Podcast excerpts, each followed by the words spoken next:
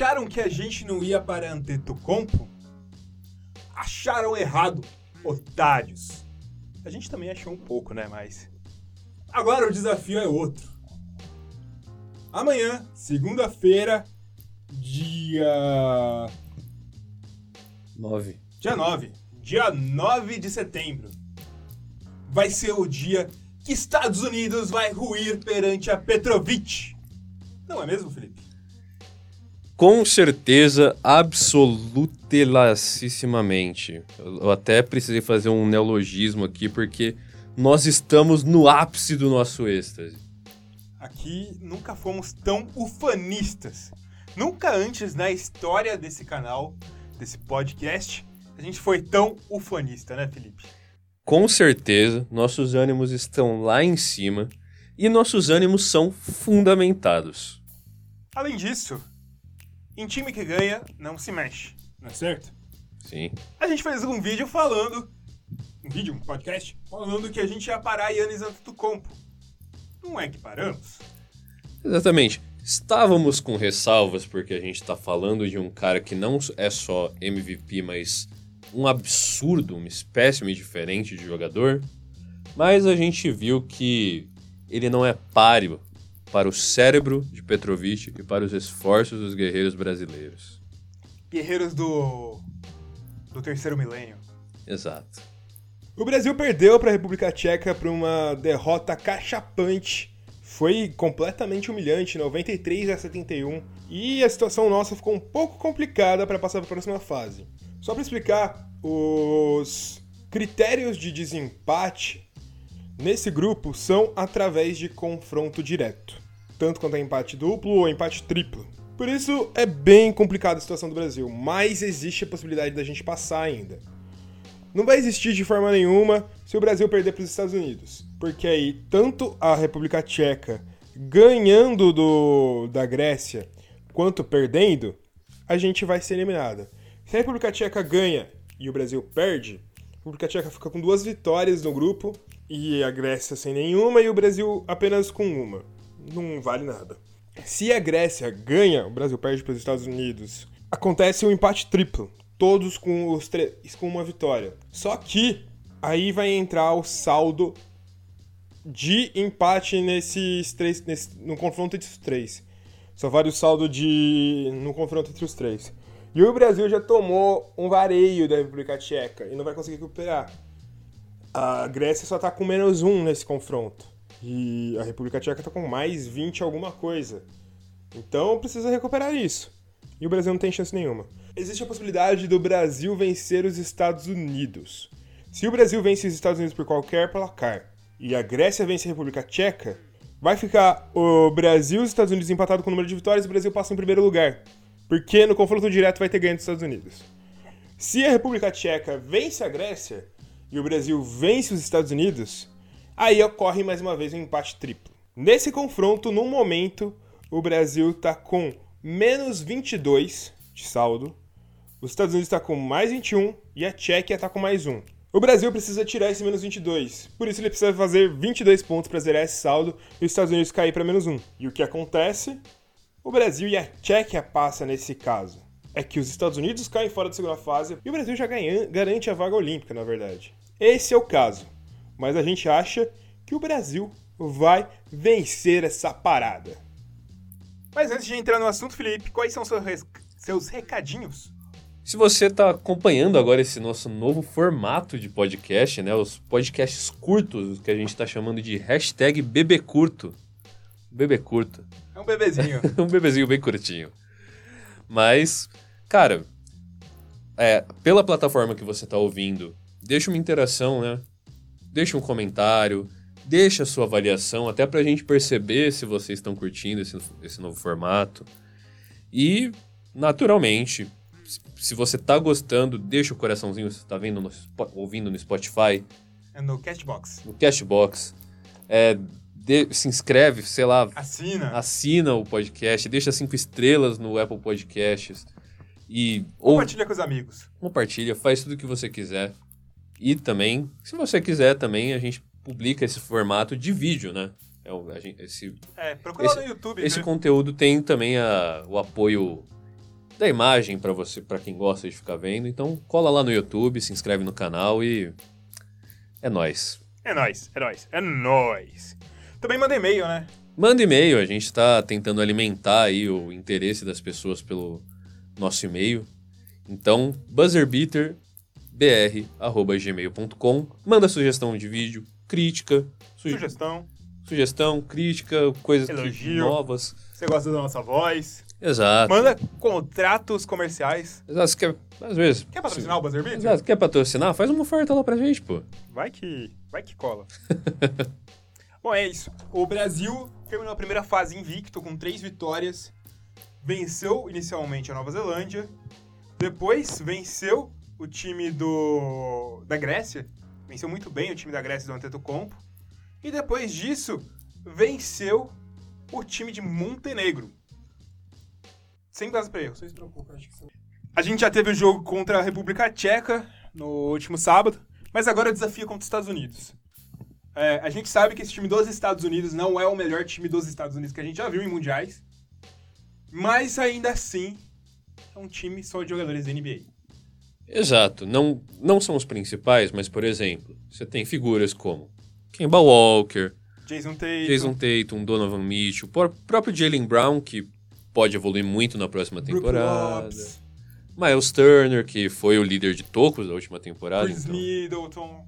Então você tem nomes relevantes, não são os melhores nomes que poderia ter, mas ainda assim é um time bom e um time comandado por Greg Popovich.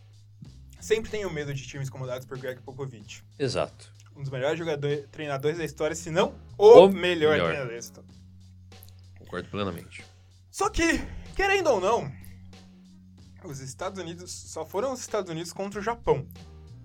Esse time massacrante. Japão que também foi massacrado pelas outras equipes. É, não foi jogar bem contra ninguém o Japão. Exato. Mas e esse time dos Estados Unidos quase perdeu para a Turquia.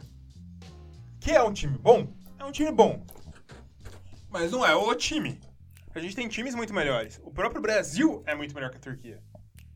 Exato. Independentemente do nível que o, esse, o, o time dos Estados Unidos leva, a gente espera que mesmo contra seleções teoricamente fortes no cenário internacional, que eles vão apresentar um nível completamente diferente, porque o nível de competição das ligas locais não chega aos pés do que a gente vê esses caras encarando numa NBA. Só que existe uma coisa. Eles são jogadores de NBA, só que eu acho que quase todo mundo ali nunca jogou basquete FIBA. Exatamente. Apesar de que existe uma transição mais tranquila da NBA para FIBA do que da FIBA para NBA, são esportes diferentes. Completamente. O tipo de marcação é muito diferente. As a, regras são diferentes. As regras, o, a, o tamanho da quadra. O tamanho do aro, a altura do aro é diferente. Isso. A linha de três. Exatamente. A, a, essa, e a, a, característica de jogo eu acho bem pesada também para esses caras. Porque eles estão acostumados, querendo ou não. Tem muita tática envolvida na NBA? Tem. Mas a NBA tem muita jogada de isolation. Tem muita jogada para deixar um jogador num contra um. Na FIBA é muito mais movimentação, você vê jogadas desenhadas, você vê um jogo muito mais tático, inclusive na defesa. E é outra coisa. Normalmente, os técnicos da NBA não são grandes técnicos. É, técnicos táticos, né? Não são técnicos que entendem muito de tática. Os técnicos da FIBA são técnicos que entendem muito mais de tática. E os jogadores da NBA não estão acostumados de jogar tanto assim. E vale dizer que nesse caso, a gente tem jogadores talentosos? Tem. Mas não é que nem nas últimas competições que o talento dos jogadores excedia todos os níveis que qualquer tática poderia parar. É um problema para eles enfrentarem, né? Exato, cara, exato. E você vê que todas essas discrepâncias, como a gente está citando, é, é, o que acaba culminando nesses jogadores sem experiência internacional não conseguirem performar no seu máximo. Você tem jogadores que fazem transições fabulosas, como é o caso do Carmelo Anthony e toda a sua história no basquete Sim. dos Estados Unidos. Agora. A gente tem um caso do Donovan Mitchell que tá penando para jogar nesse Mundial. Exato. Fez um bom primeiro jogo, chamou um pouquinho da responsabilidade. Fez, mas depois sumiu. Tanto que, basicamente, eu... essas responsabilidades individuais dos Estados Unidos foi, foram bem distribuídas nesses jogos. Ninguém conseguiu fazer nada de absurdo. excepcional, absurdo. Aí a gente entra num aspecto. O Brasil tem grandes marcadores em todas as posições, basicamente. Só na posição de shooting guard que não tem um grande marcador assim, mas tem o próprio Didi que pode jogar nessa posição e pode evoluir. Você tem o Rafa Luz jogando o melhor basquete que ele jogou na carreira dele, um exímio marcador que conseguiu em alguns momentos marcar Antetokounmpo. Exato. Você tem um Didi que a gente já falou que não é, não tá fazendo um mundial tão assim, mas é novo, pode ganhar cancha, pode evoluir. E já jogou um pouco do basquete da NBA na Summer League. É um basquete diferente, mas é um basquete mais parecido do que o próprio basquete da FIBA.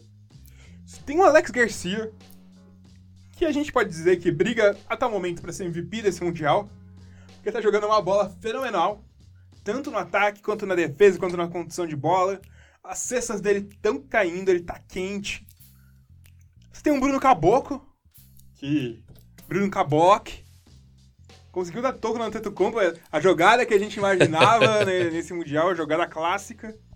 A jogada que tava todo mundo tentando prever, tava todo mundo sonhando o que ia acontecer, realmente aconteceu. Acho que a força coletiva, né, o imaginário coletivo projetou a realidade pra gente, cara. E que jogada linda, que jogada linda. Emulando Alex Garcia contra Tim Duncan no pré-olímpico de 2003, em que um jogador brasileiro deu toco no atual MVP da NBA E a gente tem um varejão que tá emulando o varejão de 2013, que era um dos melhores momentos da carreira dele. Tanto na defesa quanto no ataque, fazendo uns dream shakes. Varejão fazendo dream shake é uma das coisas mais lindas que a gente pode ver no basquete FIBA. Não, o Varejão foi sensacional. Teve uma jogada contra a Nova Zelândia que ele atravessa a quadra, passa a bola por trás, faz uma assistência. Aquilo lá, velho, você, não vê guarde fazendo aquilo direito. E Varejão voltando o relógio, né? Sim. E é uma coisa que é muito interessante. Apesar dos times do Popovich no San Antonio Spurs serem times coletivos, eu acho que, principalmente por conta das desistências que teve, ele não conseguiu criar essa coletividade no time dos Estados Unidos.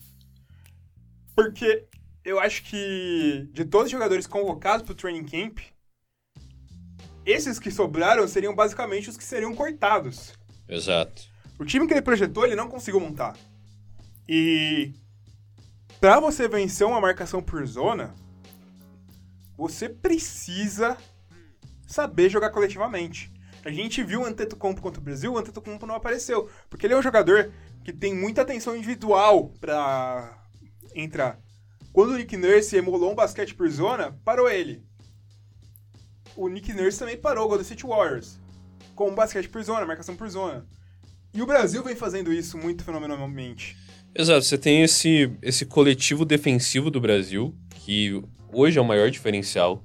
É o que faz a gente até estar tá nesse hype de acreditar que é uma seleção que pode chegar muito longe, inclusive surpreender e chegar numa final qualquer de alguma maneira. E contra os Estados Unidos, existe defesa por zona na NBA? Obviamente que existe, mas ela é praticada em situações específicas e como algo de, de diferente ao tradicional. Eu acho que o único time que aplicou uma defesa por zona como característica de defesa nos Estados Unidos foi o Brooklyn Nets nessa temporada. Que foi um dos fatores que, na verdade, levaram ele aos playoffs. Exato, exato. É, por que, que os Estados Unidos não praticam isso, né? Porque tem muitas regras restritivas, principalmente no, no posicionamento dentro do garrafão, né? Sim. Então isso desestimula e faz o jogo acontecer muitas vezes individualmente. Muitas jogadas nos Estados Unidos são desenhadas para ficar num contra um. Sim. Tem mudado recentemente? Tem. Golden State Warriors implementou uma nova cultura nos Estados Unidos e o próprio Greg Popovich implementou essa cultura também. Mas a gente ainda encara isso como exceções. A marcação sempre é muito mais pensada no, no 1x1, no ISO, do que no próprio na próprio no próprio desempenho coletivo também é muito porque os jogadores são individualmente muito sensacionais. Exato. E não existe, na maioria das vezes, a necessidade de criar essa conexão coletiva entre o time. Nunca existiu. Na verdade, a própria formação de, desses atletas fenomenais dos Estados Unidos, ela é individual. Porque eles crescem sendo os fenômenos do high school, os caras que dominam no high school. E em, diferença, por exemplo, ao cenário europeu, em que um garoto cresce numa categoria de base, algo bem focado em tática, em conquista de título a nível europeu, então... E é uma coisa que a partir do momento que esses caras viram aberrações físicas, eles não são treinados fundamentos para que um jogo coletivo funcione tão bem. Exato. É por isso que tanto na década de 80, 90, quando o Phil Jackson implementou o triângulo ofensivo, que deixou o time do Chicago Bulls mais coletivo, o time conseguiu vencer títulos. Exato. E aí é, é toda essa comparação, toda essa deficiência em, na formação dos jogadores e no, no costume do jogo que faz a gente acreditar que o Brasil, com, com essa formação, com essa coletividade defensiva, vai tem condições plenas de passar por esses Estados Unidos. E não é só a questão da própria coletividade defensiva.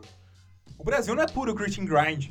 Exato. O Brasil tem jogadores que atacam ofensivamente muito bem. O Marquinhos saindo do banco em certos momentos chaves do jogo que os terceiros quartos do Brasil são matadores muito por causa do Marquinhos. Que ele sai, ele muda o ritmo do jogo, faz uma transição incrível, ele é muito alto, ele consegue pontuar mesmo marcado, tem arremesso bom, consegue pontuar de perto. É de outro nível, mas é uma característica parecida com o Pascal Siakam, com o Kevin Durant. Obviamente, cada um colocando no seu, no seu potinho. Sim. Mas você tem um próprio Leandrinho que a maioria dos jogos tem começado no banco, mas que entra, ele não é mais o Brazilian Blur, mas pelo menos um morradinho ele deixa ali. Ah, sim, e querendo ou não, ele, é, ele, a característica dele sempre foi ser um colosso ofensivo, então você sabe que ele vai entrar e contribuir nesse aspecto. E o próprio Alex e Bruno Caboclo, e o Varejão. para mim são os três principais destaques desse Brasil, e são jogadores que não são puramente defensivos e não estão sendo puramente defensivos. Principalmente eu fico de olho nesse varejão, porque esse time dos Estados Unidos ele já não é tão forte, mas ele tem deficiência de grandes pivôs. Brook Lopes é um bom pivô? É. Mason Plumlee é um bom pivô? É. O próprio Miles Stearns é um bom pivô? É. Mas não são bichos de sete cabeças, não são, não são chupacabras, não são coisas que o varejão desse nível que ele vem apresentando, o varejão do basquete FIBA, são coisas que o varejão consegue enfrentar. Isso. E tem a própria confiança, né? O time está desempenhando bem não só no Mundial, desde antes. E essa continuidade, esse ritmo é o que garante. Momentum também é muito importante.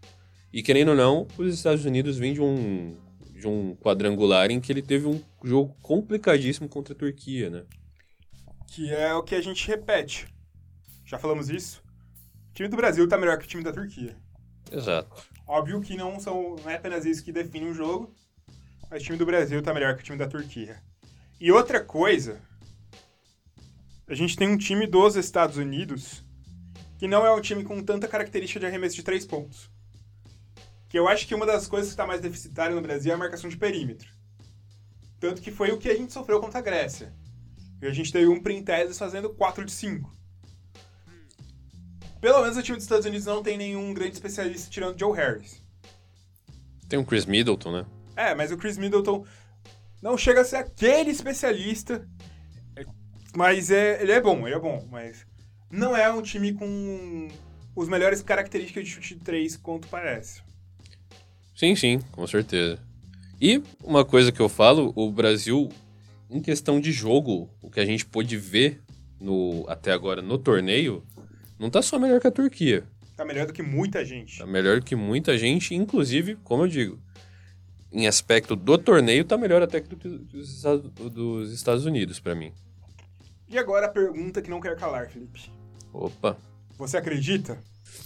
Eu, eu tô acreditando 100%, mais de 100, 120, 130 e para onde você conseguir mais girar esse termostato aí, cara. Eu também acredito, Felipe eu acho que o Brasil tem muita chance de ganhar dos Estados Unidos. E eu boto fé. Eu acho que o Brasil, de Alex Garcia, Bruno Caboclo, Anderson Varejão e Petrovic, vai parar o Dream Team dos Estados Unidos. Vai ser o Nightmare Team dos Estados Unidos. E é isso, galera.